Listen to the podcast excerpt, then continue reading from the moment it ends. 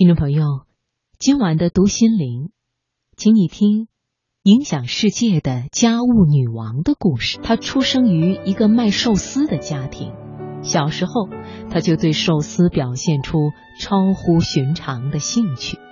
不过，她可不是馋寿司的美味，而是喜欢寿司的外观。装饰美丽的寿司，整齐的排列着，经常让她看得出神。父母对卫生和整洁的要求影响了他的一生。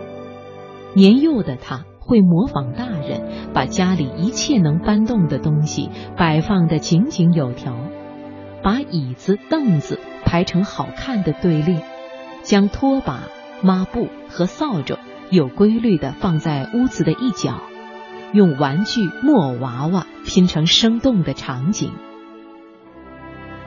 四岁那年，在整理房间时，他把一些衣服卷成寿司的形状，然后收纳到一起。父母觉得挺有趣，把他的作品做成了店里的装饰，展示了出来。小学时，他成绩平平，也没有突出的特长。当小伙伴们热衷于各种活动时，他只是默默地待在教室一角。把书桌里的东西摆弄成一个自我欣赏的世界。不过，每进入一个新班级，他总能找到自己的用武之地，成为班级图书柜等场景的维护者，将那里整理的别致而漂亮。读中学时，他随父母搬家到另一个城市，转入当地的学校。在那里，每个年级都有图书室。初次看到所在年级的图书室时，里面一片狼藉，许多校友捐赠的书和文具在房间里堆满了灰尘，桌椅东倒西歪。他花了整整一周的时间整理，这期间最长的一次连续工作竟然持续了十二小时。当同学发现他时，他累得几乎虚脱。为心爱的整理工作，他两顿饭都没有吃。但是，当焕然一新的图书室呈现在同学们面前时，大家惊呆了。图书室除了井然有序、方便取阅和分门别类的书香摆放外，还有一种让人留恋的气息。从此，同学们都叫她“整理女王”。升入大学后，她依然没能成为拔尖儿的学生。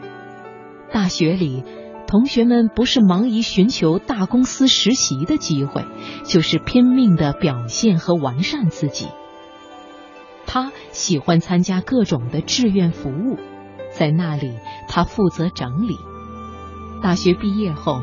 他听从内心的召唤，去了一家神道社，同样是负责整理，总是尽心尽责，把工作做到完美和极致。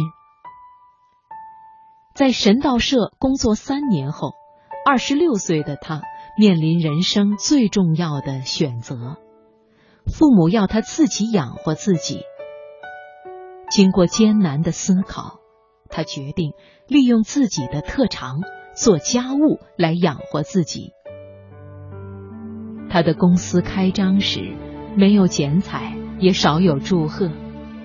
公司负责家庭和工作环境的整理，一开始业务不是太好。他决定主动出击，以直观的工作效果来博得人们的信任。他选择一些没时间打理家务的精英来展示服务品质。经过精心而细致的整理，顾客家庭和工作环境的前后对比会实时展示在社交媒体上。此举不但获得了顾客的称赞，还赢得了忠诚的粉丝。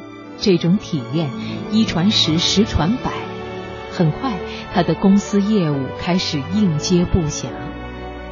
然而，他觉得仅仅这些是不够的。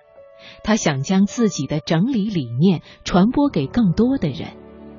于是，他把整理的经验、技巧、心得和工作细节记录下来。从二零一一年开始，每年出一本整理指南书。书出版后，先后译成英法中韩等国文字，一时之间，整理女王的家务技巧风靡全世界。二零一四年，他出版的《怦然心动的人生整理法则》一书，销量更是达到惊人的三百万册。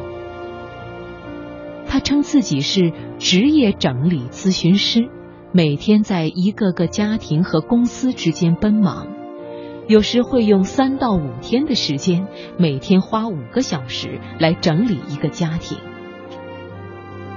而今快三十岁的他。早已不是那个独自坐在角落里的安静女生，已经成为一位能在媒体面前侃侃而谈的成功女性。她的怦然心动人生整理魔法在社交网站上受到热烈追捧，粉丝们直呼她拯救了我的生活。一个擅长做家务的人，用自己的双手改变了人们对家务的看法。二零一五年四月，美国《时代周刊》发布二零一五年世界最有影响力一百人，中国国家主席、美国总统、苹果 CEO 等人入选。在这份榜单上，他名列其中，旁边标示的职业是首席整理专家。这个影响世界的家务女王，名字就是近藤麻里惠。一屋不整，何以理天下？